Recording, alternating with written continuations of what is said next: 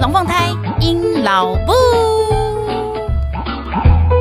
Hello，各位朋友，大家好，我是阴老布。现在你所收听的是隔壁龙凤胎阴老布 EP 五十六，关于学才艺这档浪费钱的事。今天我们有特别来宾，那在。开始之前，特别来宾今天非常的紧张，因为之前他曾经被人家投诉过，说听到他声音就会想睡觉。让我们掌声欢迎，好久不见！但是他今天改了名字，叫做不学无术废材代表。呜呼！大家好，你现在是不是不知道该怎么自我介绍？对，突然间改了一个名字。是，哎，我跟你讲，有人说你那个讲话声音太低沉，然后又太慢，所以你今天要自己要特。自己要稍微修正一下，好吗？我也这个人特色。后来后来算了，不想改好了。今天这个问题呢，其实来自于我一个朋友，嗯，而而而且是已经维持很久的一个问题了。他已经问这个问题，你自己身为我的枕边人，应该也知道。我常常在三更半夜的时候接到他的电话，然后问这些这些相关的问题。没错。那其实反观回平常啊，不要讲他好了。我我们自己平常的生活，应该也很常有些人问呃问这个议题相关的相关的一些小问题，比如说钱啊，或者什么什么之类的。所以今天呢，特地来聊这个问题，关于学才艺这件事情。那嗯。呃那个鄙人在下，我呢，就是毕竟到现在已经就是四十岁了，嗯哼，我一直都有个外号，就是无形中的，人家都会称我是才女，嗯哼，嗯哼。那请问那个废棒，教育界废棒，不仅工长子，人家都怎么称呼你呢？就是你有什么无形的外号之类的？没什么无形外号啊。对，那你有没有学过什么才艺，让人家觉得很印象深刻？觉得你你就是一讲到那个东西就会想到你之类的。我只知道我小时候学过跆拳道，学过。小时候呢？对啊，就大概一二年级那种的。小学一年级啊？对，一二年级之类的。然后学过小提琴，但这都是那种就是半途而废的那一种。好，没关系。所以其实你严格说起来，你内心当中记忆记忆过，你曾经学过就是跆拳道跟小提琴，还有没有学过其他的才艺？没嘞，就是你说那种所谓高中以前就学校的那种。高中以后你还会学才艺哦？有空哦？高中以后，嗯，例如说你念。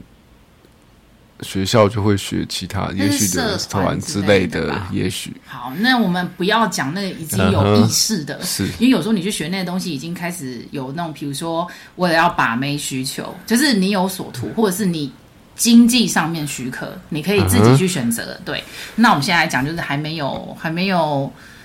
哎，这样讲好像也不太对。有些小朋友，像我们家小朋友自己学才艺，也是他们自己选择的啦。所以好像也不能用什么自我认知选择。反正我们现在讲就是跟针对比较学龄这个阶层的，不要到那么大的一个青少年阶段的。嗯、是。好，我们今天就来聊一下，因为我们两个组合算是蛮蛮迥异的。因为敝人在下就是学了很多的才艺，然后你就是一个就是教育界的废棒这样子。嗯、那我们这样子的家长组合，又会怎么样的去选择教育我们的下一代？这蛮多人会有问题，然后特别是他们可能会认为我们的教育观念是很迥异的，嗯哼，然后怎么去呃说服对方，或者是我们怎么样去裁决我们的小孩到底要选择哪样怎样的学才艺这件事情。不过先决条件就是，其实我自己觉得我们的小孩学才艺还蛮多的，是。算算多，就是我不会说他们是少的，但是比我们多的一定大有人在，嗯，对，但是我觉得我们是算算多的那一群。然后我们再来顺便也细数一下，我们育儿这六年来花在每样才艺上面的心血，你有哪一些心得？比如说，你要是真的，等一下你要实话实说，要是真的觉得那是浪费钱的，或是弟弟家我们家拎家呃，就被冲三米，你就是勇敢的把它说出来，反正钱都已经花过了嘛。是，就毕竟我们大家都是金主，我们就含血含泪来跟大家讲一下，因为毕竟很多人都会问过我一些，哎，我不知道学什么，我不知道让我学小孩学什么东西，你学的有什么用之类的，然后。我们就开始进入重点喽。好，好，我们就先自己讲一下，你学过的这些才艺啊，你有没有觉得最推荐的才艺是哪些？我给你时间想一下，因为我知道那个你比较需要时间想。我自己啊，最推荐我学过的才艺有几个。第一个是我觉得音乐，其实是我还蛮推荐可以学的才艺，嗯哼，就是乐器啦。对，然后为什么我会这样讲呢？原因是因为呢，小时候学的时候超不爽的。就是练琴是一件超级痛苦的事情，然后参加比赛、参加检定也是超北宋的事情，这个我都经历过。可是啊，我不是那种那种大家会感恩妈妈那一种人啊。我的意思是指说，但是到了我大学的时候，非常明显的一件事情，我的同学们他们可能是要去端盘子，然后有的成绩比较好的就是去当家教，然后可是那个赚的钱呐、真的没有比我那时候就是拿着小提琴，然后出去什么婚宴场一站啊，然后或者是一些就是艺文场合，他们会请一些乐团乐手来表演。我就是青菜悠悠闲闲拍漂装扮的漂漂亮亮，坐在那边拉琴，可能半个小时，我赚到就是一般公务人员的薪水。嗯，其实那是我第一次觉得，哎，这个才艺真的有。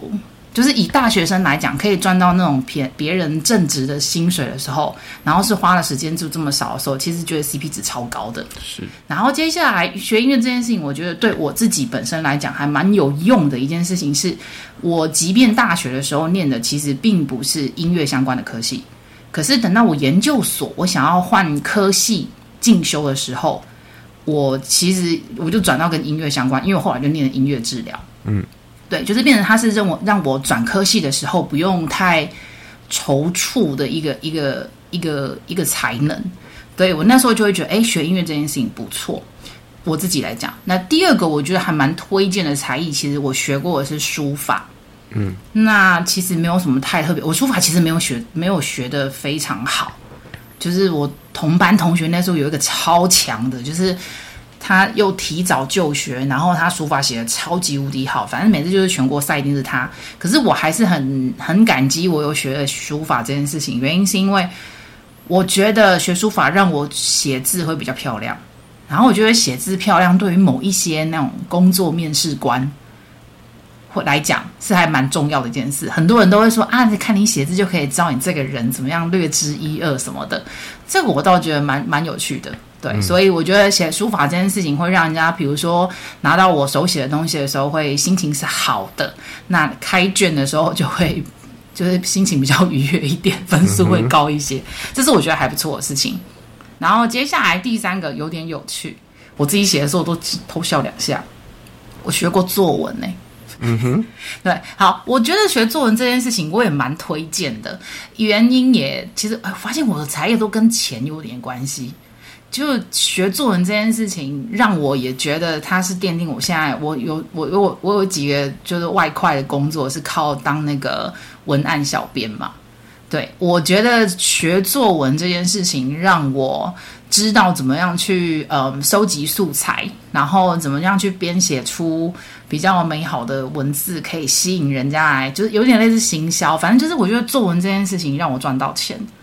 所以我觉得学作文也很不错。所以以我自己的经验来讲，音乐、书法、作文这三个我是很受用，而且我好像都是以钱为导向。那你嘞？你有没有学过哪些才艺？你觉得说很推荐大家的？我就刚我是这样的，不是你这样问我好像讲不太出来。但是如果这两个比起来，当然会学，好像学音乐。可是我的好处是变成说，其实也不是赚钱或什么，只是觉得好像诶，对音乐就有点呃感觉吧，就是不至于说好像对音乐会会没 feel。我觉得大概就是我大概学那一两年的那种感觉的样子而已。哦，就有学不学那种半推半就这样一两年，大概累积到后面的感觉了。嗯，对。啊，至于你有学到那么久？有啊。是哦，啊、我在这边跟大家那个听众讲一下，因为曾经就是我们在交往的时候，然后就是不仅供张子想要展现出说他也是很有才艺的那一面，所以呢，他就拿了我的小提琴，然后拉给我听，说：“哎、欸，我以前也学过小提琴，哎。”然后他就开始拉，然后但是他一直按着那个哆的那个音，然后一直跟我说：“这个音是不是拉？这个音是不是拉？拉拉拉拉拉？”但他一直在拉那个哆哆哆哆哆的声音。然后我就想，我就忍不住问他说：“请问你学音乐学多久？”然后你跟我说你学了两三年，我想说：“我靠，你老师应该想哭吧？”是。因为我都没练习啊，那跟练习没关系，那是音感的问题。哦，好，快吵架，快吵架，赶快收回来。好，那在这边呢？所以你其实学过就是跆拳道跟小提琴而已。对，就是你所谓的才艺课的概念。哦，我们这边的才艺课指的就是跟学校学科没有屁关系的这样子，啊、所以你就只有学过这两个。哎，你们那你家教真的很松哎、欸，你们那个年代，你比我小哎、欸。那时候应该说至少还会有什么钢琴，应该是必备什么之类的。就啊，就没有那个环境啊。嘿，来要他要现在他现在导向的目的就是说他家境清寒啦。好，那我们现在来讲一下，就是赶快收起来，连个 避别避名啊。我们来讲一下，就是关于就是学才艺的官方说法有哪些优缺点，你想得到吗？学才艺的优点有哪些？官方说法哦。官方说法，我猜是什么？呃，就是什么课业后的什么消遣呐、啊，然后增加兴趣啊，啊 培养兴什么培养孩子的什么对开发开发潜能啊。欸、你真的不愧是公务人员，这种官腔东西你都学的说的好重哦。那我们来整理一下给大家好了，比较官方的说法都会说让小孩子有机会学习新事物。那也有另外一个，就是说呢，可以从才艺课里面学会了日常生活中重要的技能，比如说变得更独立一点，因为有些才艺课是一对一的，你要自己去上课，然后更具有责任感。比如说上乐器课的时候，你要保护好自己的乐器。哎，对，这几句话都是我常常骂我小孩的。然后接下来就是，比如说更有效的做好时间管理。哎，这个我倒觉得也蛮蛮中肯的啦。那第三点的话，就是说让孩子从更多人的互动里面去感受、体验真实的生活。有一些，比如说是团体课的那一种才艺课，就会让孩子学到互动。那第四点的话呢，就是这太官腔了，让孩子对生命感充更加的充满热忱，更有希望。这些我们摘啦。第五个就是这个蛮，就是你刚刚讲的东西的延伸，它是减少孩子投入不正当活动的机会。嗯，比如说他就没有空去赌博啊、旷课啊、抽烟啊等等。嗯，那接下来来讲一下，如果学才艺对小孩会有哪一些缺点？你想得到哪些？缺点哦，缺点哦，嗯，你可以想想我朋友。哦，可能会让他是不是对课业比较没没花到心思？嗯，那时间调配问题。对啊，反正因为时间就这么多嘛。对，有的确，第一点。缺点的话呢，就是过多的才艺课可能会压得孩子喘不过气。嗯，那也有可能为了要衔接不同的课程，A 课程上完要上 B 课程，他们必须要匆匆忙忙的赶时间。那第二点的话呢，缺点就是小孩子因为必须要上很多才艺课，其实他们会有焦虑，也会有压力，可能会让他们有忧郁跟焦虑的状况发生。第三点的话呢，就是有的孩子可能会因为表现无法符合父母亲的预期，所以就让他们的心情大受影响。第四点，由于必须要上才艺课，导致孩子没有足够的时间做他们自己想做的事情。嗯。第五点，孩子可能会显得情绪低落，因为这个东西并不是他想要的。第六个，我自己蛮重视的。他说，孩子因为上才艺课，所以全家人聚在一起的时间就变少了。嗯，对，这几点的话是官方说法，不过我觉得蛮多。也有讲到我的想想法里面啦，所以我在选择孩子的才艺的的时候，其实我是蛮敢选，但我也蛮敢剔除的。我觉得蛮敢剔除这件事情是比较少家长拥有的能力，所以对，接下来呢就要开始导入我们下一个正题了。我想问问你，你觉得不学才艺会怎么样？就如果以我的观点，好像也不会怎么样。嗯，对，其实我后来也有这样想，不学才艺会怎么样？其实也没有怎么样，但只我我我，对我有个蛋的，但就是要把那一段空闲时间找到正常的方式补好它。嗯，不是说放任孩子那时候就去无穷尽的看电视啊，然后看 YouTube 啊，然后。做一些就是鬼混瞎混的事情等等，你只要是能够妥善利用那一段时间，我觉得都很 OK。嗯，但如果像我，就是我觉得我没有那个脑子去一次管好两个小孩，特别是我又很重视他们要有自己个人的时间，所以他们两个有自己的房间，他们在自己的房间干什么事情的时候，其实我不是千里眼，我看不太到。所以如果他们有上才艺课的话，至少我可以比较你知道，有有人帮你看着他的那时候。避免他们长歪啦，这就是我那时候学才艺的其中一个原因。那我们的小孩这六年来其实学了蛮多的才艺的。那我们现在这是头一次，我们两个开始针对每一个才艺 点名到的，然后呢就来讲一下我们自己各自的对这个此才艺的想法，包括你觉得有没有必要上？嗯。有学到什么吗？这样子诸如此类，让大家提供一下参考。因为很多人都会问我说：“诶，你学的那个东西，你觉得怎么样？”不过在开始讲之前，我要先说一件事情：我把英文剔除在外。嗯，为什么？你知道吗？英文不算才艺。对，因为英文算学科吧。嗯，或者是有的人会认为那就是一个语言，语言不算才艺，语言就是你之前啊，我觉得我们小的时候它算才艺。嗯，哦，阴阳公营艺呢，哦，这样子。可是我觉得在现代真的是越来越已经变得很正常了。像我之前还有看到一个，哎，他说现在外文系其实非常的缺学生的。嗯，就是大家并不认为语言这件事情是属于一个需要专精去研究，他会说会使用就可以，不需要到专精研究它。这还蛮是一个社会趋势的，但不代表我个人意见哦。我只是告诉大家它有这个趋势，我好怕英文系的骂我。好，那我们就开始要细数喽。首先，我们把它分成幼稚园以前的，好了，就是还没有上幼稚园之前，我们自己去找来的那个的才艺课。首先，像奥福美育，你觉得这件事情？奥福这个音乐课程，你觉得如何？需要上吗？好像还好。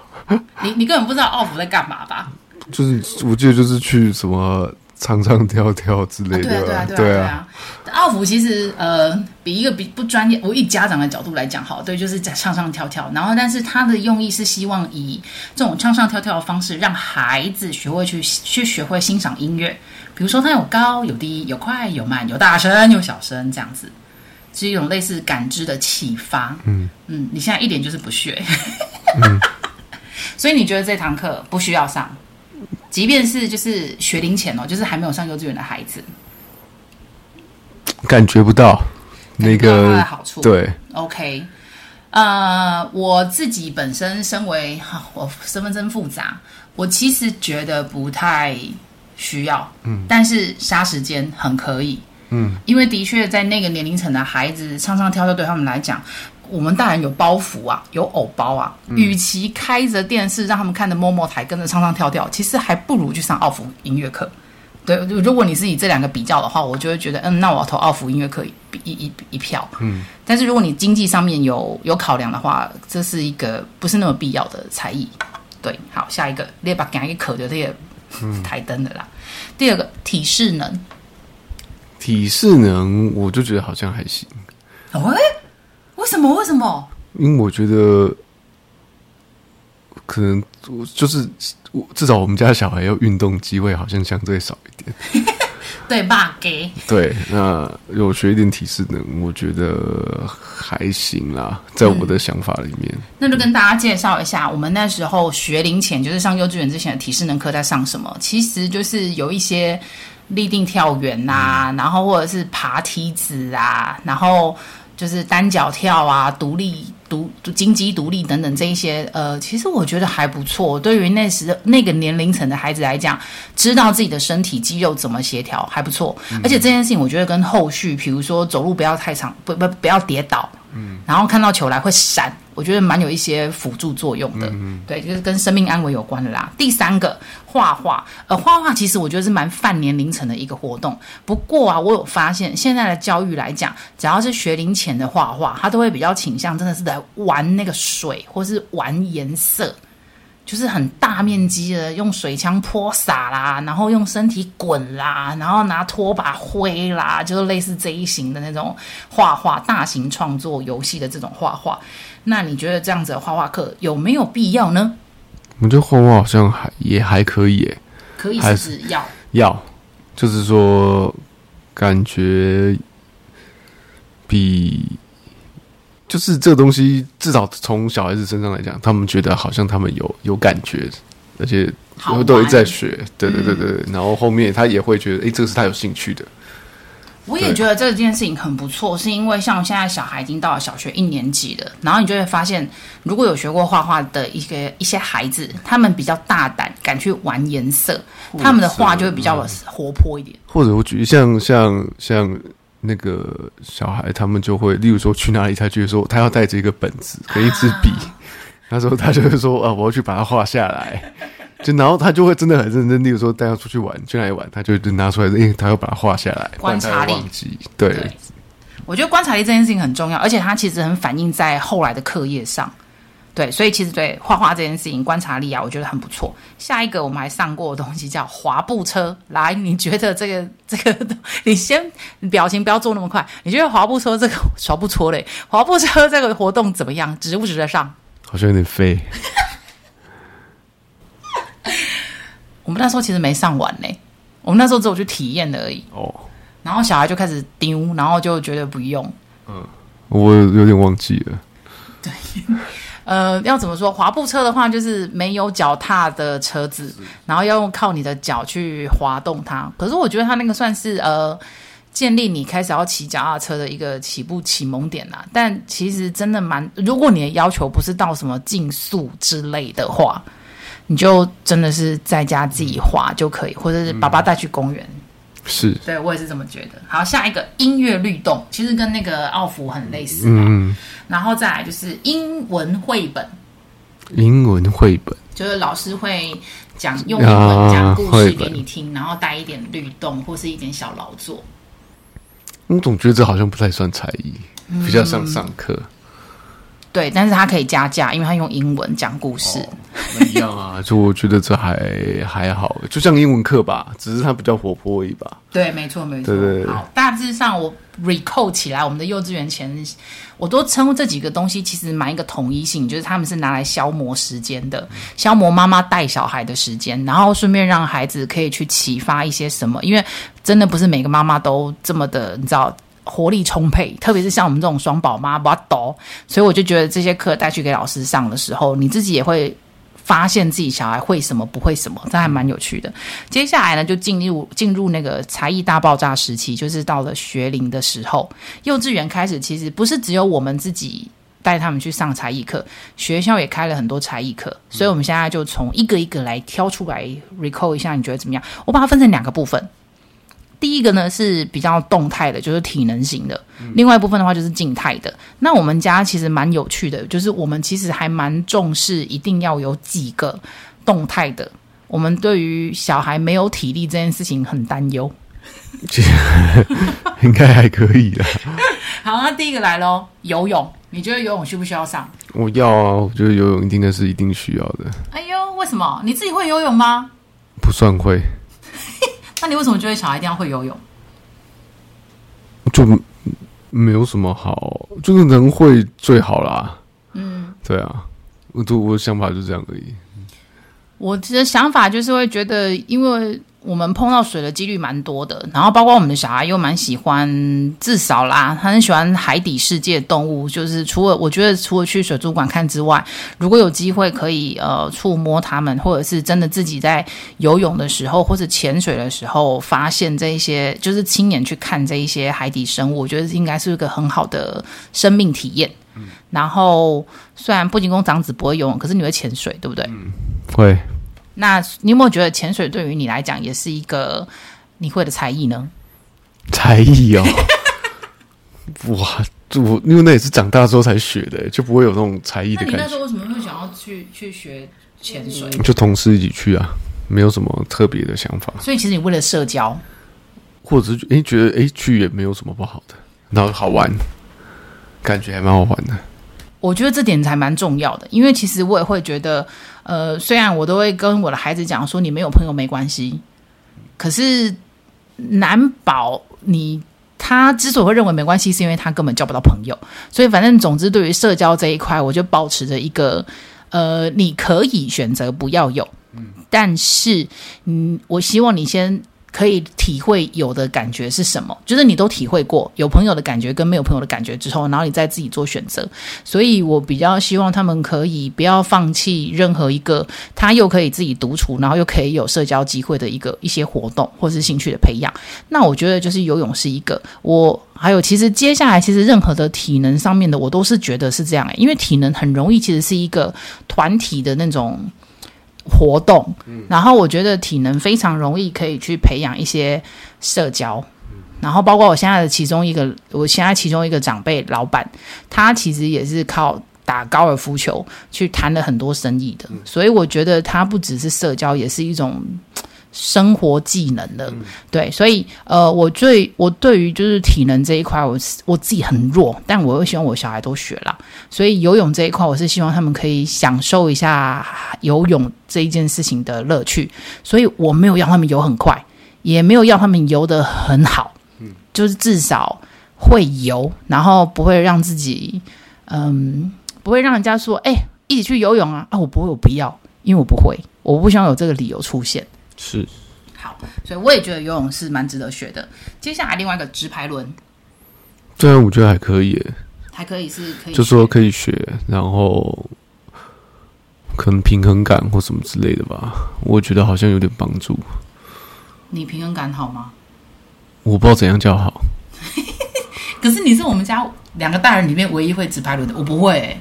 说你说会，那我也很久没有滑了，我也不会特别去滑。我只是说就。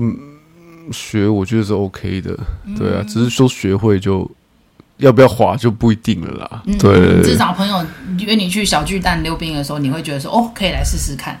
像我的话，我就直接拒绝，因为我不会。也许，可是我我虽然我不太知道那个溜冰跟溜直排轮的感觉是不是一样，哦、但是至少有学，我觉得还那个我觉得还不错。OK，下一个滑雪，滑雪你其实跟溜我对它有点像。但是我觉得还和滑雪好像感觉有点潮，学起来好像还不错。对，因为我们刚刚就是上了一阶段的滑雪，就是大概就是可以上初级、啊、初级滑雪者的那种那种程度。对啊，我自己是觉得蛮好玩的。虽然我是一个不会溜直排轮的人，可是我觉得滑雪蛮不错的。因为毕竟台湾其实我会觉得蛮流行，很多人冬天到的时候就会去各地滑雪。滑雪对啊，所以它也会是一个出国的契机耶。对啊，嗯，立下一个街舞，街舞啊，嗯、但是他们又好像还这个，我就觉得还好。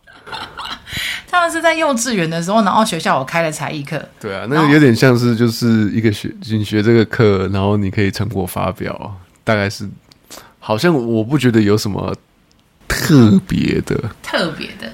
我的想法倒是比较不一样。我觉得可以学，然后，但它的可学点是来自于，如果你的孩子会有机会去接触一些街舞相关的东西，比如说他们有在看 MV，比如说他们对于那种哇，妈妈，你知道最近那个什么哪一些歌很红？就是如果你的小孩有这一些倾向的话，我觉得学街舞很不错。因为我虽然是学乐器的人，可是。我在音乐治疗上面，其实古典乐没有办法引起那么大的共鸣。那种大家在传唱的歌曲，或者现在时下流行乐，才是我们拿来做音乐治疗的，算是百分之六十五以上吧。主轴是这个，所以我也必须要涉略这些歌。然后我并不希望我的小孩，嗯、呃，太早就决定我不要，我我只听古典音乐，我这样安人家盖歌胸，我不太会了。对，所以我觉得，如果他们的身处的世界环境团体其实是有有这些流行音乐存在的，我觉得有学街舞很不错，因为增加他们的收听的那些就是音乐库啦。嗯，对，对于流行乐的那种敏锐度也是够高，我觉得这样会跟朋友有话题。OK，对，所以我觉得对于学街舞，我觉得 OK，但我小孩跳的好不好，我觉得，对，呃，嗯哈。可我觉得不太像是叫做学啦，比较像是律动。对啊，扭动。对啊，我觉得。对，他们还没有学到很精深。啊、我我有些朋友的小孩学得很精深，后来还要什么头转啊，什么之类的，什么 battle，、啊、那个我觉得哦，那个强了。对、啊，对，我们没有到那地步。对，嗯、目前的状况这样。另外，我要多提一个，就是我曾经有想过要让他们去参加的活动，但是我都没有做。那我不知道你觉得那个事情怎么样？嗯、足球，我我觉得没，至少我没什么感觉，又或者说台湾的环境。对于足球这件事，嗯，比较没感觉。我那时候想让他们去踢足球，是因为我觉得它是一个非常大范围的一个大运动，然后再来它是可以容纳的年龄层年龄层够小，他可以就是三四岁的时候就可以开始加入足球队。嗯，可是我参考了几个家长的那个说法跟建议，后来我没有去。嗯，呃，首先主要原因是因为第一个是呃，我们家附近。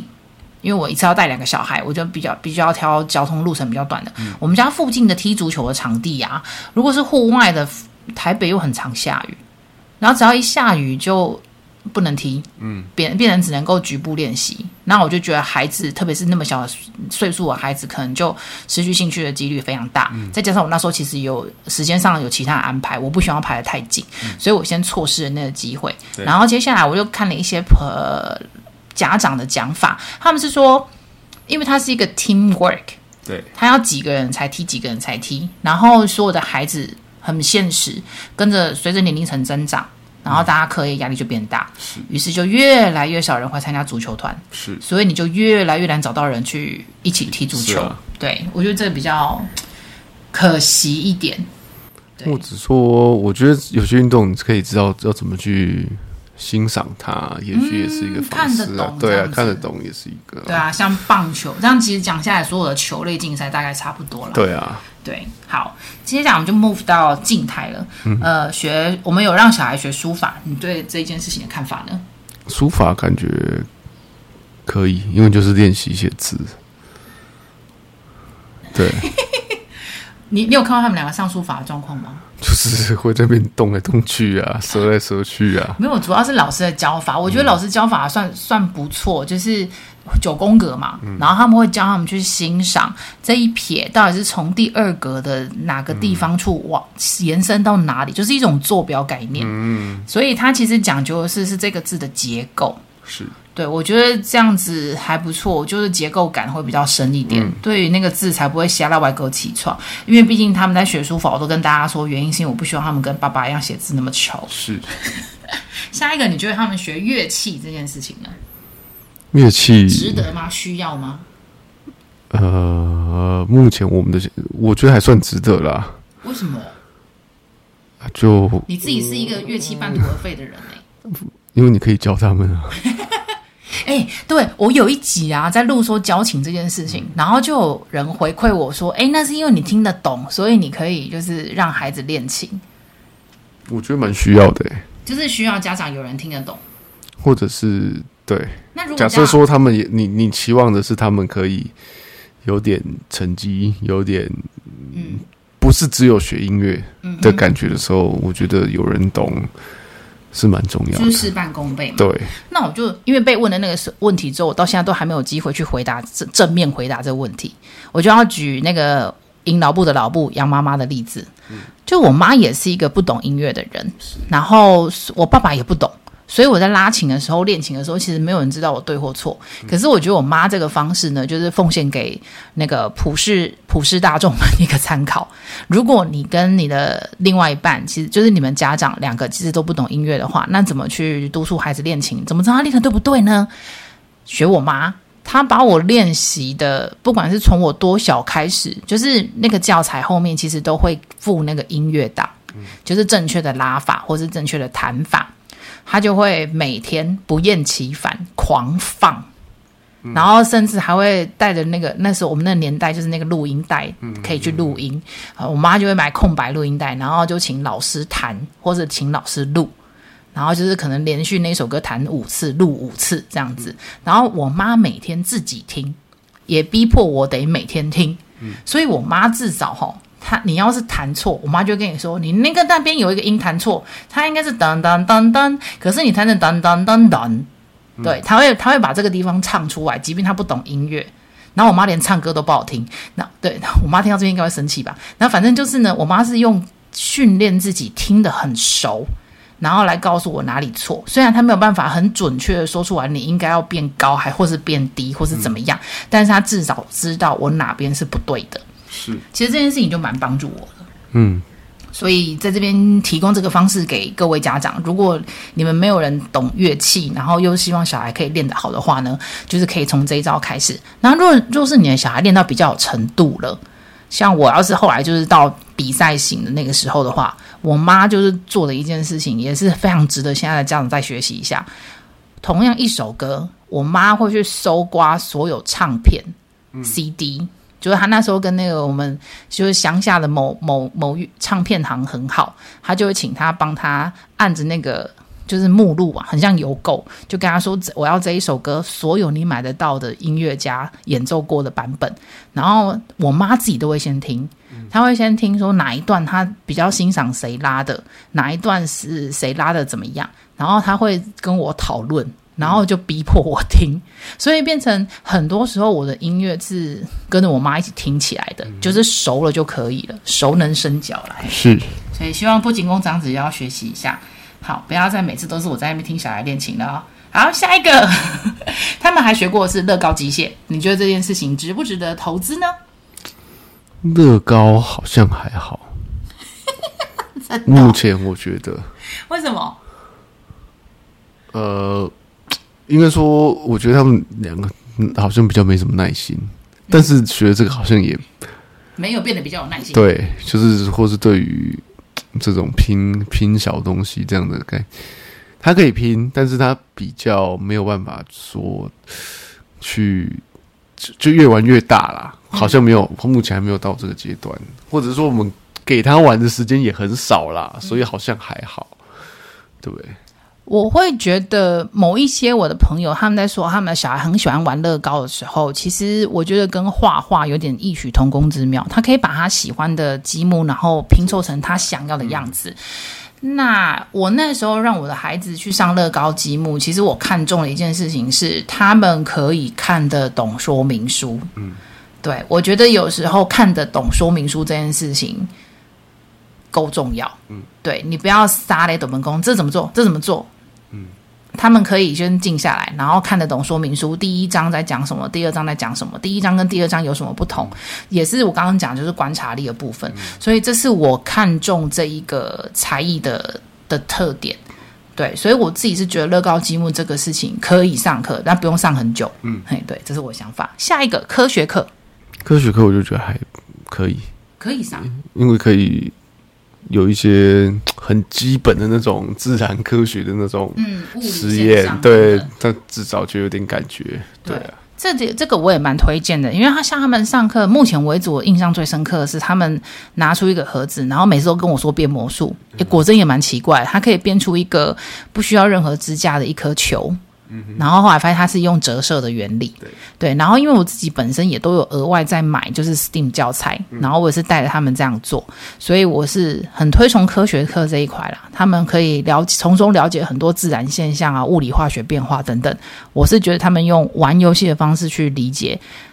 反正记得很住。嗯，如果他们到了国中说，然后要像我们那样子用背的，哦，嘿，就痛苦哎。我就觉得他们现在这样子就很不错，嗯，很好玩。好，那接下来的这个年龄层的画画，你觉得怎么样？要上吗？好像比较没感觉，我不知道为什么。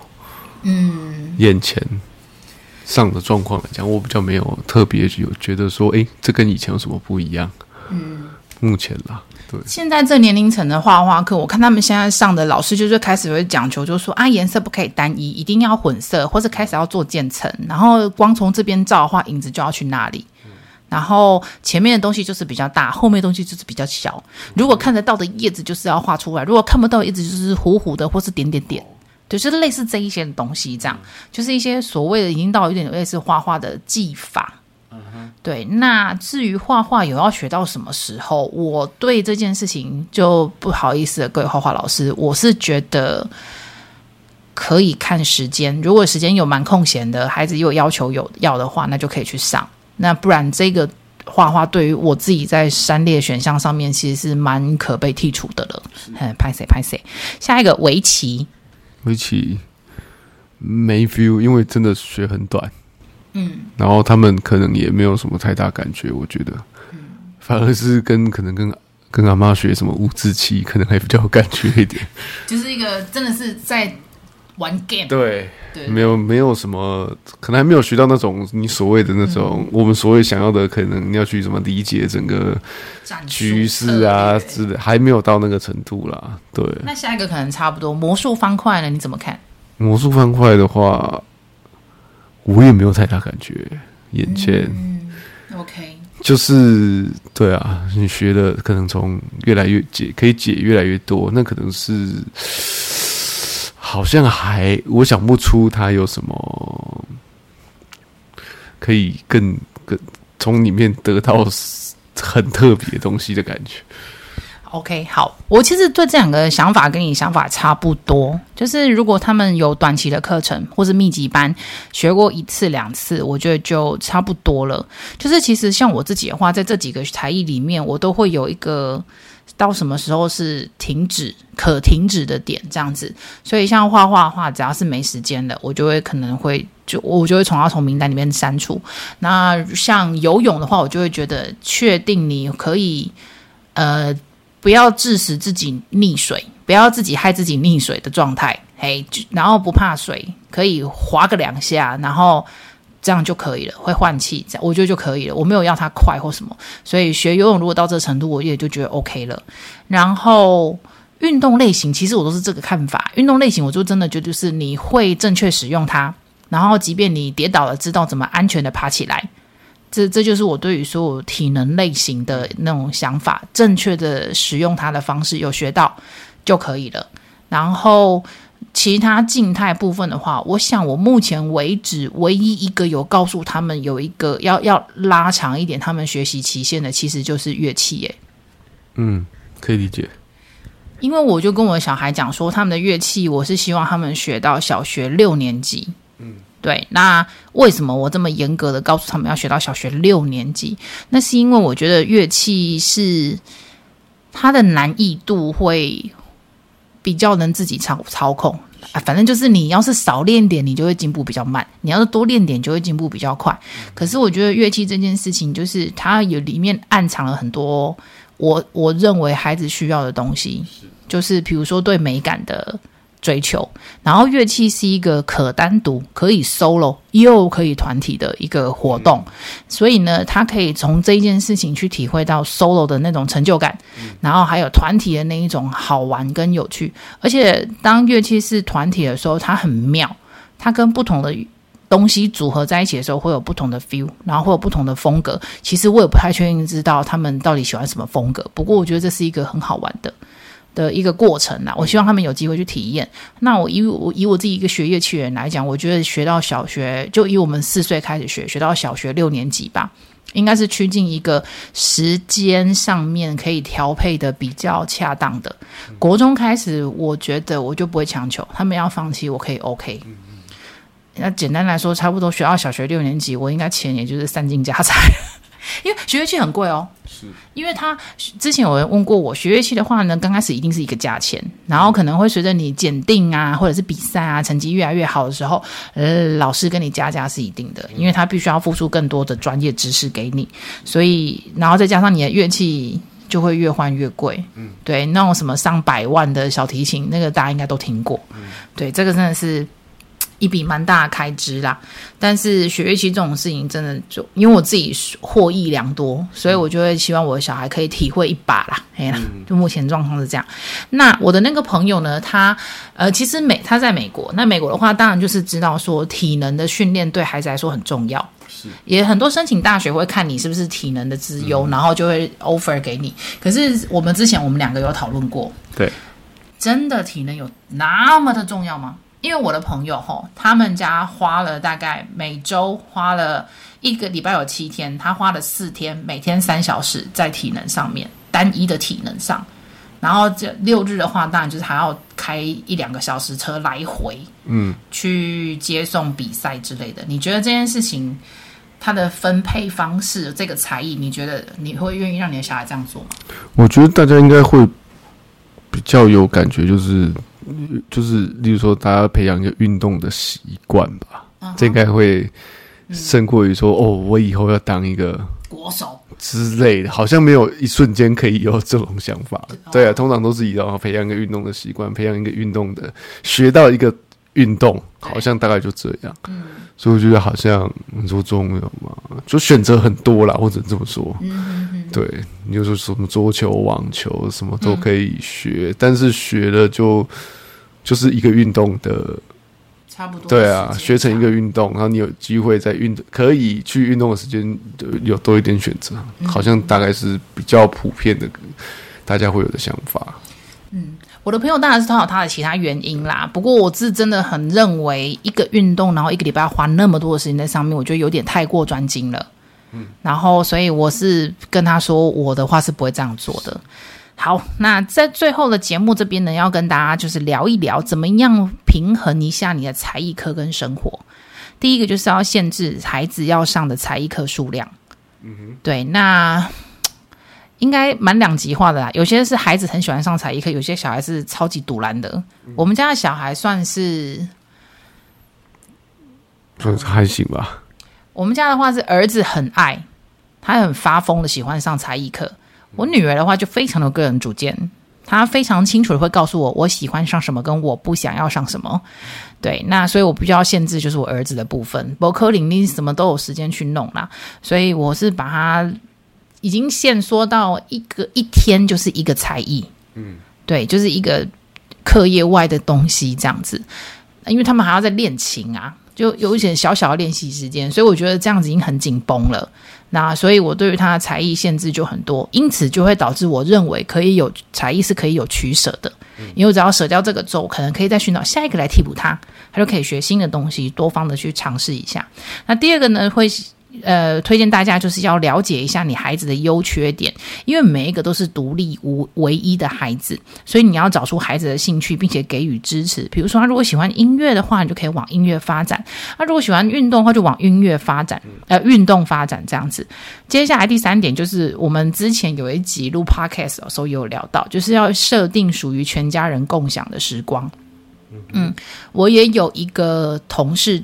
他就是有讲过，说他之前他老婆也是，就是很希望自己的小孩很全才，所以每天把他小孩的那种时间排的超级无敌满。于是我同事就真的超跟他老婆就超北宋的，他就觉得说，那小孩什么时候是我的？嗯，我们什么时候会有全家可以好好坐下来吃个饭、喝个茶、聊聊天的时间？没有，孩子全部都要去一下子上那课，一下子上那课。我就跟马夫一样，A 接到 B，B 接到 C，C 接到 D，D 几天回回家？已经晚上十一点了，赶快睡觉。他说太累了，很可怜。所以我们家之前我也有考虑这件事情，所以我们有把某一天就是完全排空，没有任何的才艺课这样子。而且我们现在开始陆续六日也都。开始全部清空了，这样子，就是某一些我觉得 OK 了，可以有学到了就好了，我们就开始清空那些时间，保留给全家人，也保留给孩子他自己的时间，让他做他自己想做的事。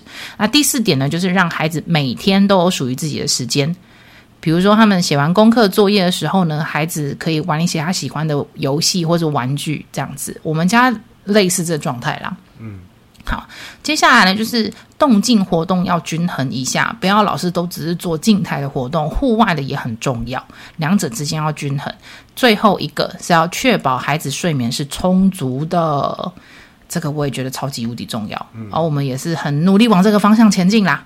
那我们今天呢，夯不啷当也是聊了很多关于才艺这件事情。那呃，不学无术的废材代表，对于今天的这一集节目聊才艺这件事情，你有什么感想呢？好，没有。